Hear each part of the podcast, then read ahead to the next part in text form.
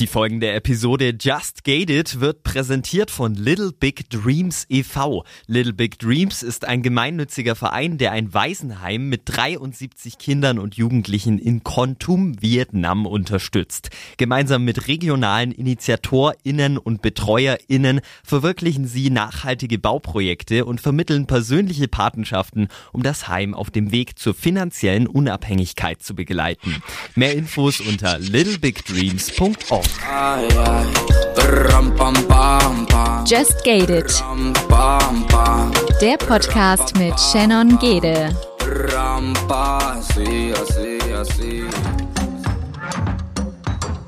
Und somit ein herzliches Willkommen zu der neuen Folge von Just Gated. Diese Woche mit der lieben Tanja zusammen.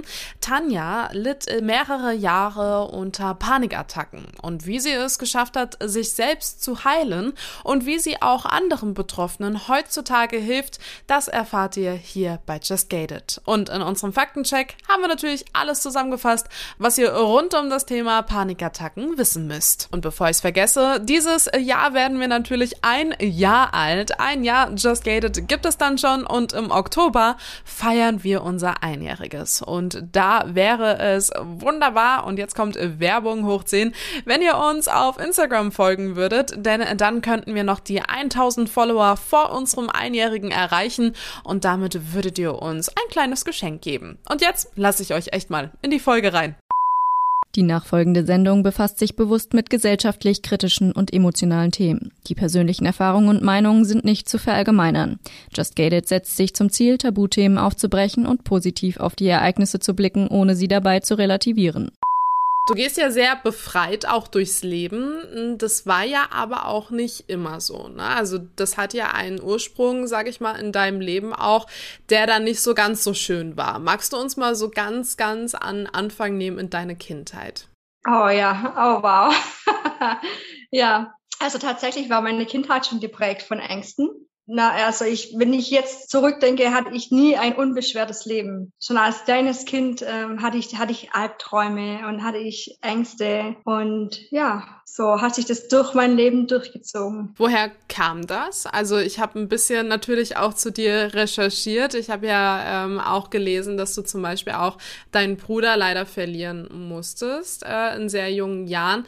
Ähm, hat es damit zu tun gehabt oder ähm, war das auch schon vorher oder? Also tatsächlich war ich noch gar nicht auf der Welt, als mein Bruder starb. Ja, ähm, aber wir sind halt immer in diesem Schatten dessen aufgewachsen. So jetzt war das einfach so, dass meine Eltern uns schützen wollten und sie, sie nie diese Emotionen zugelassen haben, die, der Trauer, ja, und trotzdem trugen sie diese Trauer in sich. Und ähm, wir haben auch nur ein einziges Bild von, von Udo, so, so heißt er, ähm, stehen zu Hause. Und wir als Kinder haben natürlich gefragt, wer ist das, weil wir, wir haben ihn ja nicht gekannt, so, und ähm, daraufhin wurde halt auch nie eingegangen, weil, weil ja dann sofort die Emotionen kamen, aber die Emotionen wurden nie zugelassen. Und so habe ich halt schon angefangen, früh zu lernen, dass Emotionen nicht okay sind.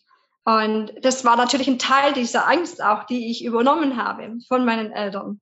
So, und, und diese Trauer, die ich übernommen habe. Und auch hier bin ich schon in Schuhe reingeschlüpft und, und musste, musste den, die Sonnenstrahl Tanja sein, die, die ja nie irgendwie na, irgendwas Böses macht oder Hauptsache meine Eltern haben keine Last. Ja, sie, die haben schon schwer genug und ich möchte jede Last von ihnen nehmen. So hat sich das damals schon geprägt, ja. Heute weiß ich allerdings, dass ähm, das nicht der Ursprung meiner Panikattacken waren. Wenn wir kurz bei der Kindheit quasi bleiben, ähm, dieses Vertrauen dann auch zu den Eltern aufzubauen, ich sag mal, dieses gesunde Vertrauen, ähm, war das dadurch irgendwie auch eingeschränkt? Also konntest du dich dann auch teilweise, wenn du gemerkt hast, okay, ich habe Emotionen, die mag ich jetzt aber zu Hause gar nicht äußern oder ich durchlebe hier Phasen, ähm, die kann ich so gar nicht besprechen, ähm, war das auch ähm, bei dir präsent oder war da trotzdem dann irgendwie die, die Basis da auch, um solche Themen dann zu besprechen? Nee, also tatsächlich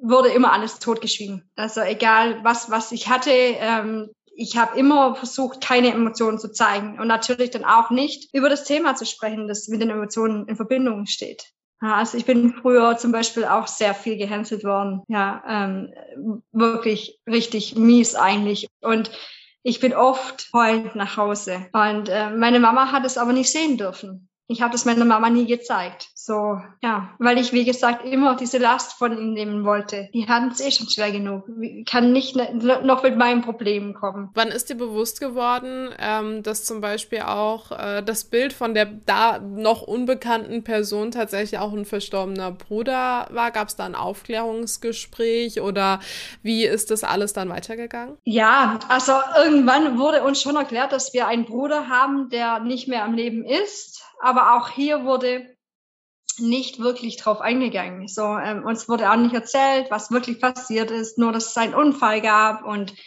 ja, also ich kann nur sagen, dass, also Kinder sind un unglaublich fantasievoll. Ja, und ich habe halt dann mir meine Story selber zusammengebastelt.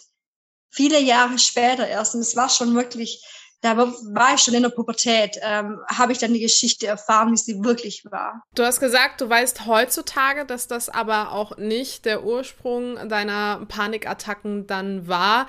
Ähm, jetzt frage ich mich natürlich, wie ist dein Leben dann weitergegangen und wo war dann der Ursprung letztendlich? Also der Ursprung war tatsächlich in der Kindheit, aber nicht, nicht auf, auf dieser, auf dieser ähm, oder Thematik auf, auf meinem Bruder raus. Ja, so die Ängste, also ich hatte da schon auch Ängste entwickelt, was mein Bruder anbelangt. So diese klassische Verlustängste, weißt du, dass diese ganzen Sachen, das kam alles von, von der Geschichte von meinem Bruder und äh, einfach auch die übernommenen Sachen. Und ähm, ich habe ja mit 36 diesen Komplettzusammenbruch gehabt, wo, wo ich dann angefangen habe, okay, jetzt, jetzt, jetzt, jetzt ist soweit. Jetzt, ich komme, ich heile, komme, was da wolle. Und ich schaue mir jetzt alles an, was, was ich anschauen muss, um zu heilen. Und in dieser Zeit ähm, ja, bin ich an ein Thema gestoßen oder habe ich ein Thema hochgeholt, was ich nicht wusste, dass es mir geschehen ist in der Kindheit. Und das war der, das war der Ursprung dessen Ganzen. Magst du das mehr vertiefen? Ich kann es auf jeden Fall anschneiden. Vertiefen weiß ich nicht, ob das jetzt so ja, zielführend ist hier. Auf jeden Fall habe ich erfahren, dass ich eben als kleines Kind sexuell missbraucht wurde. Wie hast du das dann aber überhaupt für dich herausgefunden? Durch psychologische Behandlungen oder wenn dir das vorher auch gar nicht bewusst war? Eben nicht, eben nicht. Die Wahrheit, das, das ist ja das, das, das Ganze, warum, warum ich mache, was ich mache und warum ich so, so brenne für diese Methode, mit der ich arbeite. Also ich war über, also zwölf Jahre in tiefenpsychologischer Behandlung und auch in Verhaltenstherapie und so weiter. Und nicht ansatzweise, nicht ansatzweise sind wir dorthin gekommen, wie ich eben mit diesen Prozessen, mit denen ich heute arbeite, hingekommen bin. Also das war immer mehr so ein Kramen an der Oberfläche. Ja, so ich habe es nie geschafft, dorthin zu kommen mit, dem, mit den Psychologen nicht. Ja, und damals war ich dann auf, auf einem Seminar, wo ich mich dann ausbilden ließ. Es war mein erstes, aller, allererstes Seminar. Und es war der Zeit, des Prozess, den ich genossen habe. Und ich vergesse das nie. Ich vergesse das nie. Ich, ich ich vergesse das einfach nie. Das war so, so krass. Und ich bin da gewesen, total fremd, ähm, lauter fremde Menschen, keine Ahnung, das war so krass. Und ich habe, wie gesagt, meinen zweiten Prozess bekommen und bin dann in, dieses äh, Trauma gerutscht, also in dieses Kindheitstrauma. Und wie gesagt, ich wusste nicht, dass es mir geschehen ist. So, jetzt hocke ich da Kilometer weit weg von meiner Familie, ganz alleine, kein Mensch gekannt und ich hole dieses Thema hoch. Jeder, jeder Mensch wird denken, boah, ist ja ganz total schrecklich. Nein, nein, ist es nicht, weil wir in diesen Prozessen ja komplett alles abschließen. Also ich bin aus diesem Prozess raus, ich habe die Augen aufgemacht und ich hatte in meinem Leben noch nie, noch nie, noch nie so einen Frieden empfunden wie in diesem Moment. Obwohl ich gerade erfahren habe, dass ich missbraucht worden bin als kleines Kind. Und dennoch hatte ich diesen Frieden. Und nach diesem Prozess hatte ich, also ich hatte nicht keine Panikattacken mehr, aber ich hatte so gut wie keine mehr. Und dann wurde das immer weniger, ja, immer weniger, immer weniger. Und dann durfte die Angst irgendwann gehen, als ich das alles aufgearbeitet habe. Jetzt frage ich mich und äh, stopp mich gerne, wenn es zu persönlich ist, aber ähm, wie das dann tatsächlich auch hochkommt. Also wie kann man das dann auch so klar definieren und, und auch ne, greifen irgendwie, dass das der Ursprung ist und von einem vorher ungewissen, ähm, ich sage auch mal Schicksal, ne, ähm, dann aber direkt auch so ein, ein Schluss zu ziehen und das dann auch irgendwie mit Frieden direkt zu verbinden. Wie ist dieser Prozess dahin? Also wie, wie setzt man da an? Wie kriegt man das auch zu greifen? Tatsächlich ist es das ist ja das Faszinierende dieser, äh, dieser Methode. Wir, wir gehen da einfach wirklich tatsächlich in, in dein Unterbewusstsein rein. So, und das ist, das ist wie so ein kleiner Film, der da abläuft. Und du hockst da und du schaust dir das an. Und in deinem Unterbewusstsein ist einfach alles gespeichert. Jeder Moment in deinem Leben ist gespeichert. Und du kannst alles abrufen, wenn du reinkommst. Und ich habe halt äh, diese, diese ganzen Jahre lang verdrängt. Ja, aber in dem Moment war es nicht mehr möglich zu verdrängen und auch nicht mehr nötig.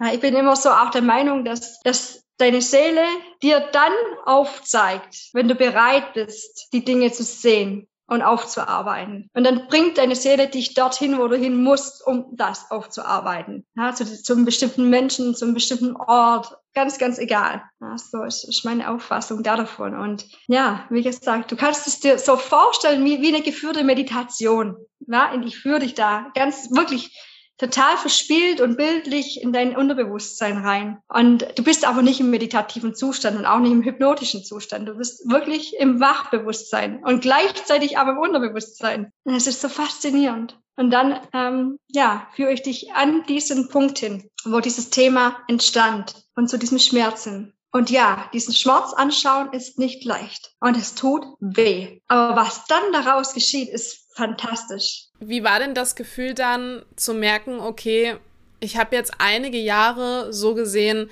gelitten unter einer Sache, die ich vorher nicht kannte und auch nicht wusste und auch nicht greifen konnte. Hast du das Gefühl, da irgendwie Zeit verloren zu haben? So schön, dass du das sagst. Ja, also heute weiß ich nein. Heute weiß ich nein, weil ich wäre zehn Jahre vorher noch nicht bereit gewesen, mir das anzuschauen. Ich wäre nicht bereit gewesen. Und deswegen weiß ich, dass alles so geschehen musste, wie es geschieht oder wie es geschehen ist. Und aber ich habe damals, also, also als ich die erste Prozesse genossen habe und als das alles hochkam, habe ich auch gesagt, Himmel, warum, warum erfahre ich das alles erst jetzt? Warum bekomme ich dieses ganze Wissen jetzt, dieses ganze Bewusstsein? Warum werden jetzt diese ganzen Menschen mir geschickt, wo mir helfen? Warum nicht vor zehn Jahren? Mir wäre so viel Leid ersparen geblieben. Aber heute, wie gesagt, weiß ich, nein, das ist genau richtig so. Wenn wir jetzt mal in die Jahre zurückgehen, wo eben das Leid auch war, ne? Ähm, wie war denn da, wie kannst du denn, wie kannst du denn so eine Panikattacke zum Beispiel auch beschreiben für jemanden, der das noch nie hatte? Wie fühlt man sich in so einem Moment? Also ganz, ganz runtergebrochen gesagt, du stirbst in dem Moment. Du hast das Gefühl, du stirbst. Du lebst ab. Also das, das, fängt, das fängt an meistens mit Herzrasen. Also, also es gibt ja unterschiedliche Arten von Panikattacken. Bei mir war das so, dass das Herz anfängt zu rasen. Okay, du fängst an zu schwitzen, dein ganzer Körper wird heiß. Und bei mir war das immer so, dass meine Kehle zuging. Also gefühlt. Ne? So, mir ging die Kehle zu und ich habe keine Luft mehr bekommen. Natürlich habe ich viel zu viel Luft bekommen, weil ich hyperventiliert habe vor lauter Angst. Aber das weißt du in diesem Moment nicht. In dem Moment bist du der festen Überzeugung, du bekommst keine Luft und du erstickst jetzt und du bist tot. Was war für dich die schlimmste Panikattacke, aus der du vielleicht dann auch lange nicht rausgefunden hast oder die sehr intensiv war? Oder hast du da so einen Moment oder waren sie eigentlich vergleichbar alle miteinander? Ich glaube, die schlimmste Panikattacke war einfach meine allererste, weil die war tatsächlich so, so heftig, dass ähm, der Notarzt kam und mich mitgenommen hat und mich dann auch auf ja, komplett untersucht und, und überprüft hat und alles und, und aber nichts gefunden hat. Und diese erste Panikattacke, wo ich zu Boden fiel und, und gedacht habe, okay, ich sterbe jetzt, das war's. Das, das war das, wo dann angefangen haben, mein ganzes Leben einzuschränken. Wie, inwiefern schränkt das ein? Also ich bin dann nachher komplett in die Vermeidung gegangen. Also am Anfang ist es ja noch nicht so, aber immer mit der Zeit schließt sich der Kreis und du, du, du, dein Bewegungsradio wird immer kleiner. Be Bewegungsradius. Ich hat den Bewegungsradius von fünf Kilometer zum Schluss. Ja, jedes Mal, wenn du eine Panikattacke bekommst und du bist jetzt zum Beispiel in der Straßenbahn, bekommst eine Panikattacke, wirst du danach nicht mehr in die Straßenbahn gehen. Du vermeidest jede Situation, wo du eine Panikattacke bekommen hast. Du warst bei deiner Freundin, du hast eine Panikattacke bekommen, du wirst nicht mehr zu dieser Freundin gehen. Ja, und so weiter. Du warst beim Zahnarzt, du hast eine Panikattacke, du wirst nicht mehr zum Zahnarzt gehen. Und, und so schränkt sich das dann halt immer weiter ein und immer weiter ein. Du sprichst da auch so, ich sag mal, alltägliche Situationen an und auch Situationen, wo man es ja eigentlich gar nicht erwartet. Sind das Situationen, wo es Triggerpunkte gab oder kamen solche Panikattacken wirklich wahllos, egal was du gemacht hast? Ganz genau, total, total unverhofft. Die kamen einfach so. Ich weiß, und meine Psychologin hat damals immer gesagt,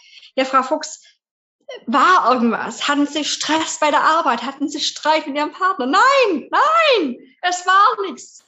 Ja, ich, ich teilweise total äh, freudig war ich auf irgendeinem Fest oder sonst irgendwas mit der Familie, Familienfest und auf einmal kam so eine Panikattacke aus dem heiteren Himmel, obwohl es mir total gut ging. Ja, also total fies eigentlich.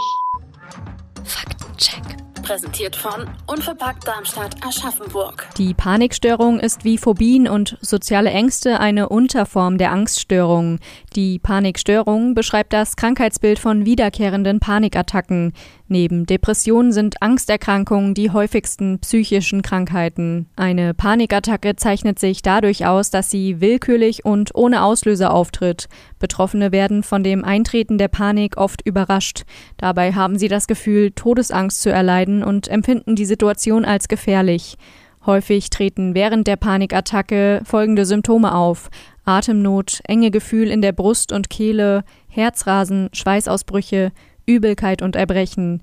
Um eine Panikstörung zu diagnostizieren, müssen über einen Monat hinweg immer wieder plötzliche Panikattacken auftreten, die keinen Auslöser haben. Ein weiteres Diagnosemerkmal ist die Angst vor der Angst, auch Erwartungsangst genannt. Betroffene fürchten sich oft so sehr vor der nächsten Panikattacke, dass sie ihr Verhalten ändern und Vermeidungsstrategien anwenden. Die Ursachen für Auslöser können dabei sehr unterschiedlich sein. Mögliche Risikofaktoren können jedoch erhöhter Stress, bestehende psychische Erkrankungen wie Depressionen, Zwangsstörungen oder posttraumatische Belastungsstörungen, Ängste und Phobien oder belastende Lebensereignisse sein.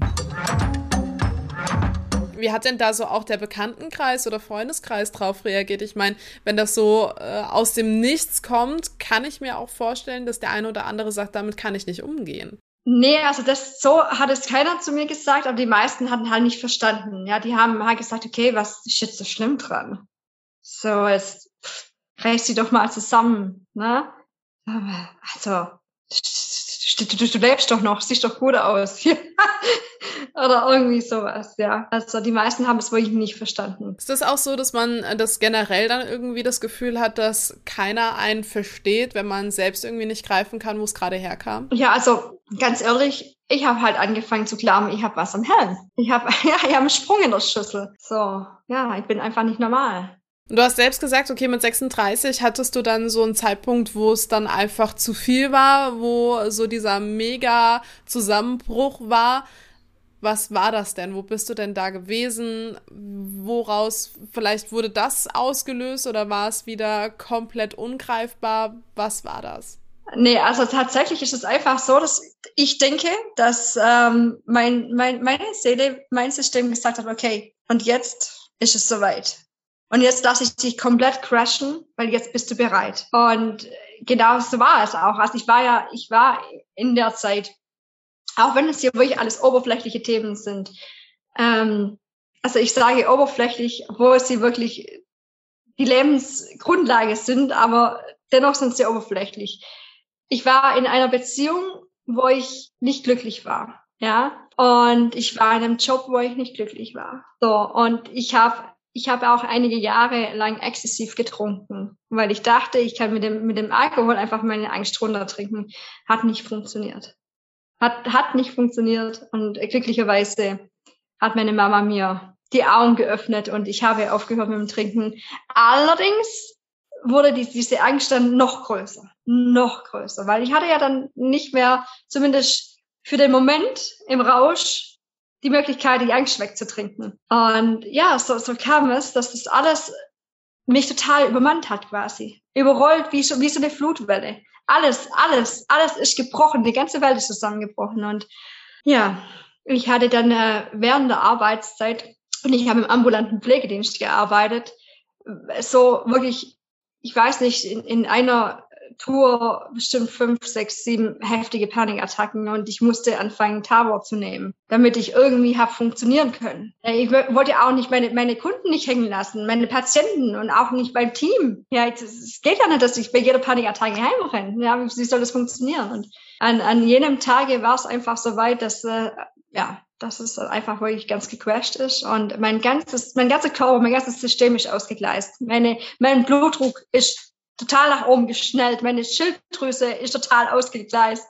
Alles, mein Cholesterin war total oben. Mein ganzer Körper hat verrückt gespielt. Und ähm, ja, meine Ärztin hat mich dann krank geschrieben und ich wollte nicht. Aber es war, es war gar nicht mehr anders möglich. Es war gar nicht mehr anders möglich. Und dann, äh, ja, dann war ich zu Hause und dann hat es richtig geknallt. Dann kam, hat eine Panikattacke die andere gejagt und das war wirklich so fünf Minuten Takt habe ich solche Ängste bekommen und es sind halt wirklich immer immer wieder Todesängste, ja. Und ich bin dann wirklich nur noch auf dem Sofa gesessen und habe versucht, meine Atmung zu kontrollieren. Ich muss jetzt atmen. Genau jetzt muss ich einatmen, dass ich nicht ersticke. Und genau jetzt, ja, so. Und ich war kurz vorm Durchdrehen, ehrlich.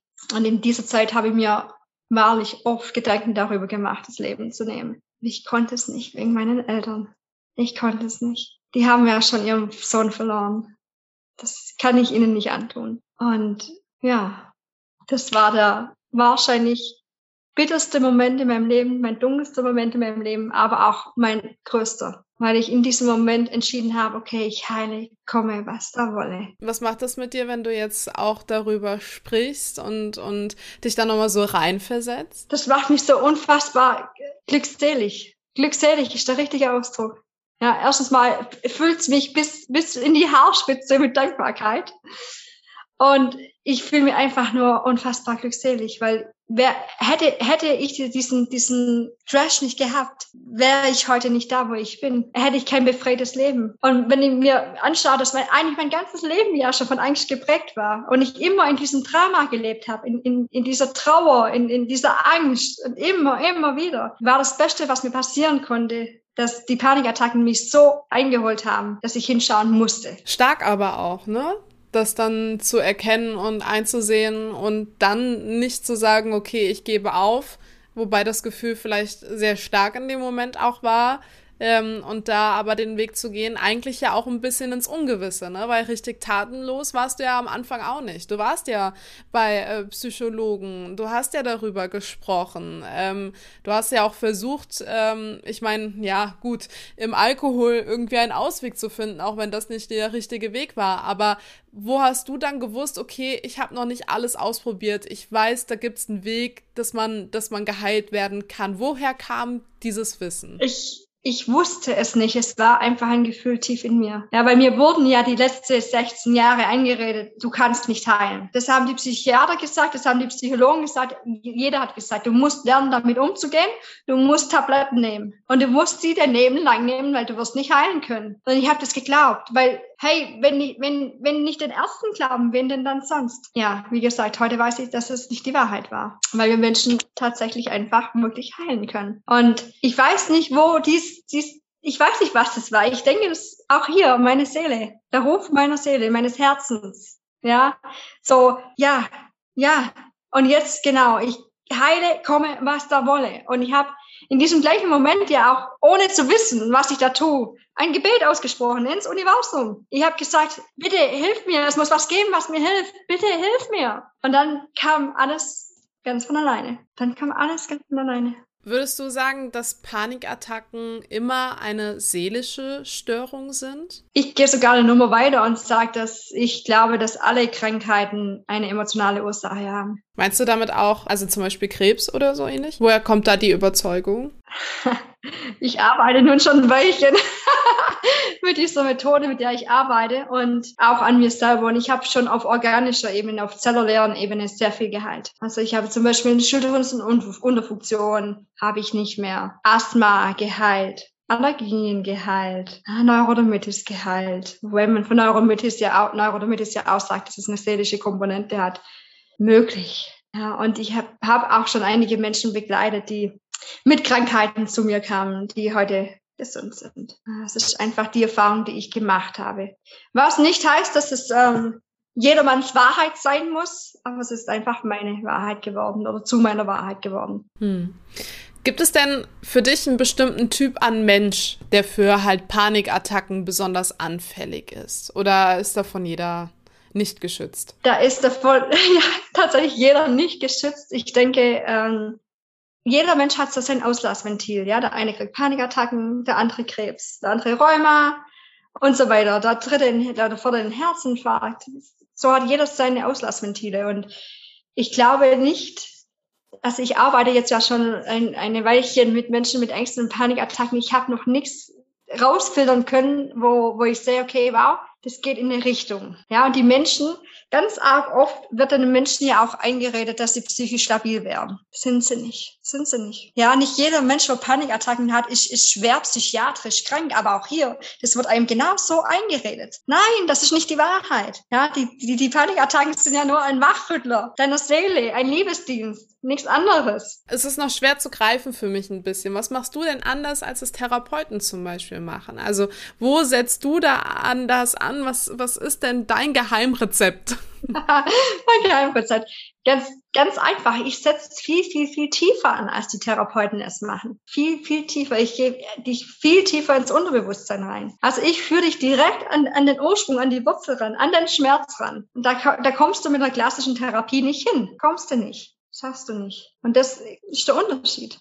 Heißt so in der Praxis, ähm, du gehst viel intensiver auch in die Gespräche rein, du führst äh, mehrere Sitzungen, längere Sitzungen. Wie kann man das, kann man das überhaupt eins zu eins vergleichen? Oder sagst du dann auch wie bei einem Therapeuten, okay, 45 Minuten sind rum, nächste Stunde machen wir weiter, oder? Nein, nein, nein. Und genau das ist der Unterschied. Ähm, warum auch ich keine Angst habe, selbst wenn wir noch so eine traumatische Geschichte hochholen. Ich lasse den, den Klienten ja nicht raus, ohne dass der Prozess abgeschlossen ist. Und wenn wir, also ich arbeite mit den, mit den Menschen acht Wochen, also mit acht, in acht Sitzungen und drei davon machen wir diese Prozesse. Und diese Prozesse gehen bis zu drei Stunden. Also da wird richtig gearbeitet. da geht richtig der Punk ab, ja. wir reden jetzt so ein bisschen immer so gemischt von Angststörung und Panikattacke und das ist ja aber nicht das eine und dasselbe. Also Angst und Panik, das ist ja schon so ein Unterschied. Kannst du den irgendwie greifen? Erklär mal. Also ich glaube, dass, dass wir Menschen immer dann handeln dürfen, wenn die Angst oder die Panikattacken uns einschränken. Sobald wir irgendwas nicht mehr tun aus Angst, und eine Panikattacke ist ja eigentlich die Angst vor der Angst, ne? ist bei der Panikattacke das ist ganz, ganz große. Ne? Also die schlimmste Angst davor ist die Angst vor der Angst.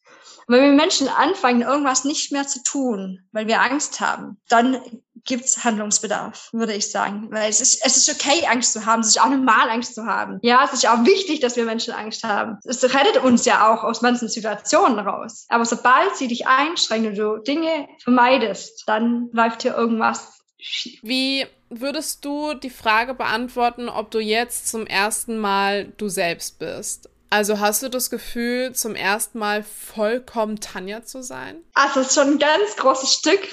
Aber ich habe auch wirklich gelernt in den Jahren, wo ich jetzt so viel an mir selber arbeite, dass es, dass es immer noch weitergeht. Dass, dass ich eins weiß, nämlich, dass ich nichts weiß.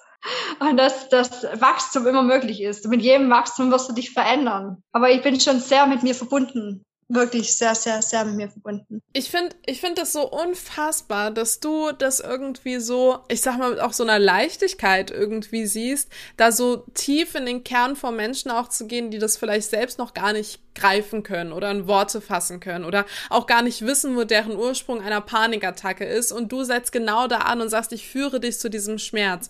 Ähm, woher woher weißt du denn oder woher hast du denn diese Intuition, dass da vielleicht noch was ist, wo du nochmal nachbohren musst? Oder dass da vielleicht irgendwie ein Schmerz liegt in eine Richtung, wo auch derjenige vielleicht am Anfang sagt, nee, nee, pf, keine Ahnung, wüsste ich jetzt nicht oder so, ne? Also, ähm, weil, weil du sagst ja auch von dir selbst, du bist Seelenforscherin. Eine Seele kann man ja nicht greifen, nach meinem Verständnis. Ähm, aber so wie sich das anhört, ja irgendwie doch. Also irgendwie kriegst du es ja trotzdem hin, dieses Ungreifbare greifbar zu machen.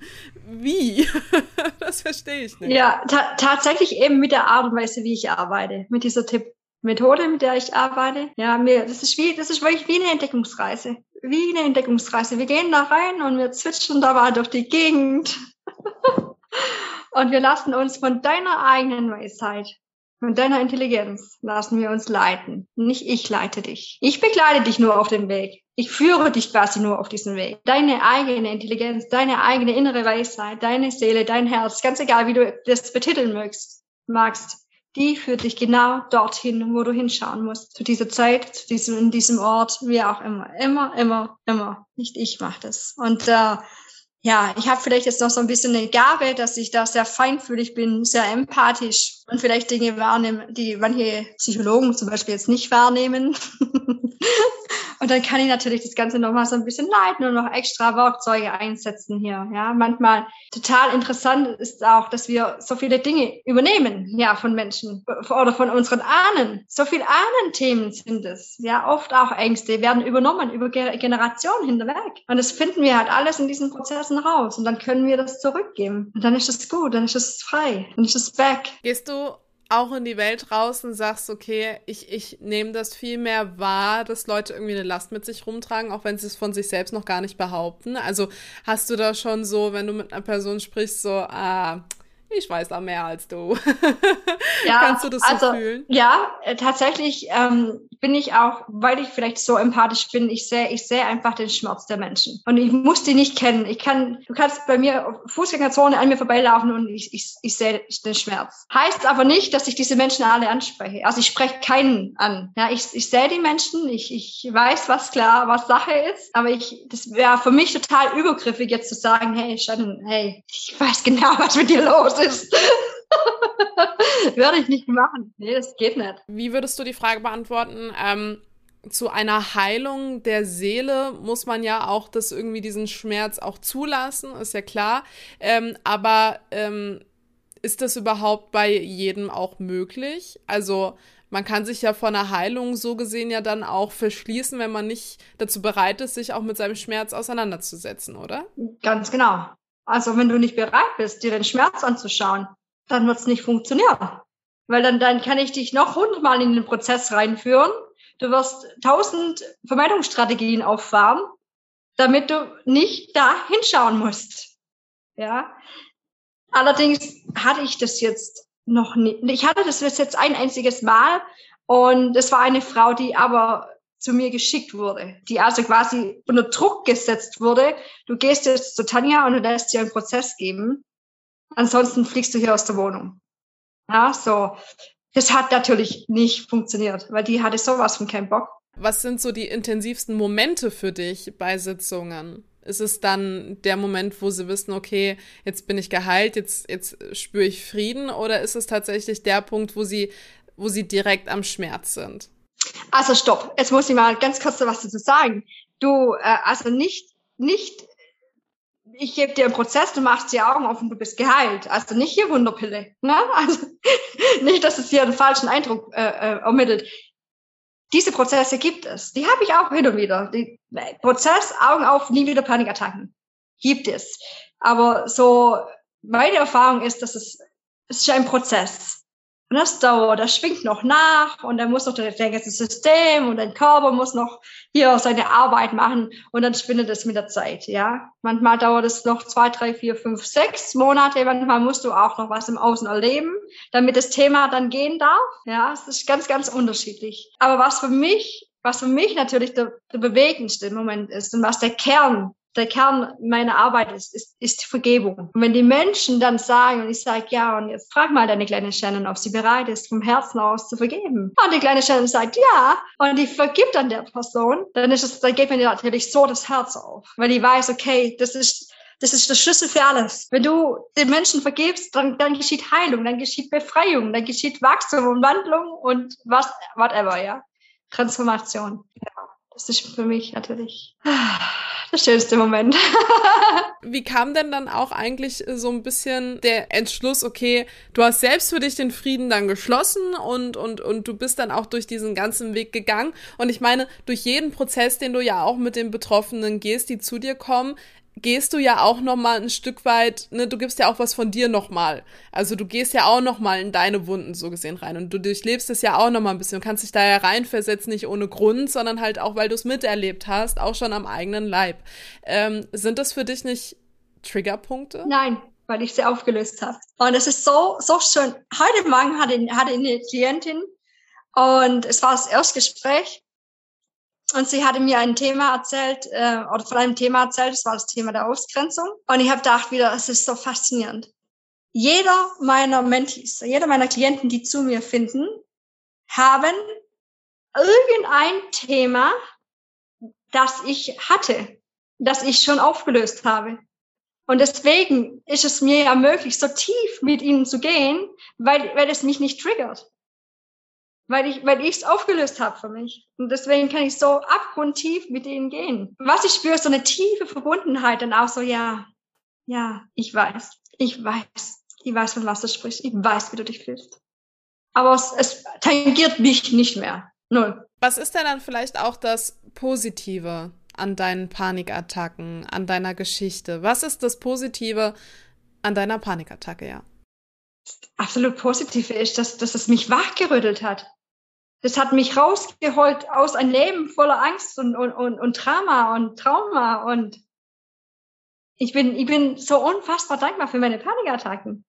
Ja, ich, ich weiß noch, ich weiß noch, als ich mein erstes Buch gelesen habe, als, als ich gebetet habe, ja, ohne zu wissen, dass ich bete, ähm, bitte hilf mir. Und dann kam das erste Buch in meinen Schoß geflogen und da stand was drin von, dass du einen Zeitpunkt in deinem Leben erfahren wirst, wo du dankbar bist für deine Panikattacken. Ich habe dieses Buch in die Ecke geschmissen.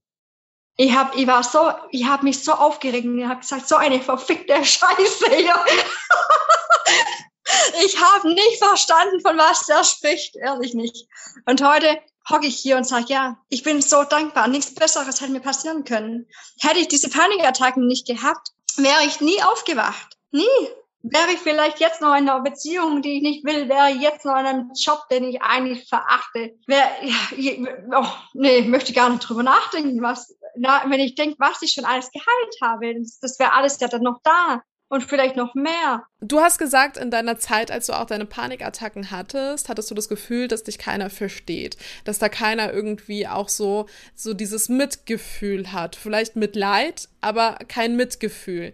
Ähm, was sollte man denn machen, wenn man weiß, okay, jemand in meinem nahen Umfeld, ähm, der passt so ein bisschen vielleicht auch in die Kriterien, die du gerade genannt hast, oder ich habe das schon länger beobachtet. Ich ich habe das Gefühl, da ist viel mit Panik und Panikattacken und Angststörungen. Was sollte man denn am besten machen? Tatsächlich glaube ich gar nicht so einfach für die Menschen, die nie Panikattacken hatten oder, oder krasse Ängste, weil die wissen einfach nie, wie sich das anfühlt. Aber was, was ich glaube, was, was mir wirklich viel geholfen hätte und aus, aus dem ganzen Wissen raus, was ich heute habe, ist auf jeden Fall in die Annahme zu gehen. Weil wenn wir Menschen Gefühle annehmen, dann verschwinden sie. Ja, wenn wir dagegen kämpfen, dann werden sie nur noch lauter und noch größer. Und wenn, wenn ich jetzt eine Angehörige hätte oder einen, einen, einen Bekannten, der Panikattacken hätte und er hätte jetzt gerade aktuell eine, dann würde ich zu ihm sagen, okay, es ist okay, es ist okay, Angst zu haben, es ist okay, Panik zu haben, ich bin bei dir, lass sie da sein, ich bin bei dir. Ja, einfach nicht so, äh, entweder total panisch, selber panisch werden, durch die Gegend rennen, was kann ich jetzt machen? Soll ich den Notarzt holen? Soll ich die Mama anrufen? Keine Ahnung, irgendwas, ja. Weiß nicht, was ähm, einem alles einfällt, sondern einfach ganz ruhig daneben sitzen und einfach sagen, okay, bin bei dir. Ist okay, Angst zu haben und vielleicht weiß ich nicht, wie du dich fühlst, aber hey, bin da, ich bin da. Und mehr, mehr gibt es hier nicht zu tun. Das war unsere Folge mit der lieben Tanja zusammen zum Thema Panikattacken. Und wenn ihr mehr dazu erfahren möchtet, könnt ihr jederzeit bei uns auf Instagram euch reinklicken. Da werden wir rund um die Woche komplett nochmal das Thema aufgreifen. Und auch am Mittwoch werden wir mit der lieben Tanja live gehen. Also nicht verpassen und die Fragen, die ihr jetzt hattet, bis dahin auf jeden Fall merken. Ansonsten wünsche ich euch einen schönen Start in die neue Woche oder wann auch immer ihr es hört und freue mich, wenn ihr das nächste Mal Mal auch einschaltet. Du kennst jemanden, dessen Geschichte zum Podcast passt oder möchtest selbst ein Teil von Just Gated werden? Dann schicke deine Anfrage an gaede.management at gmail.com. Das war die neue Folge von Just Gated. Auch immer montags abends ab 8 Uhr bei Yuka Radio. Yuka. Yuka Radio. Der beste Musikmix für dich. Jeden Tag neu für dich zusammengestellt. Music for you. Music for you. Nur bei Yuka Radio. Alle Infos checkst du online. yukaradio.de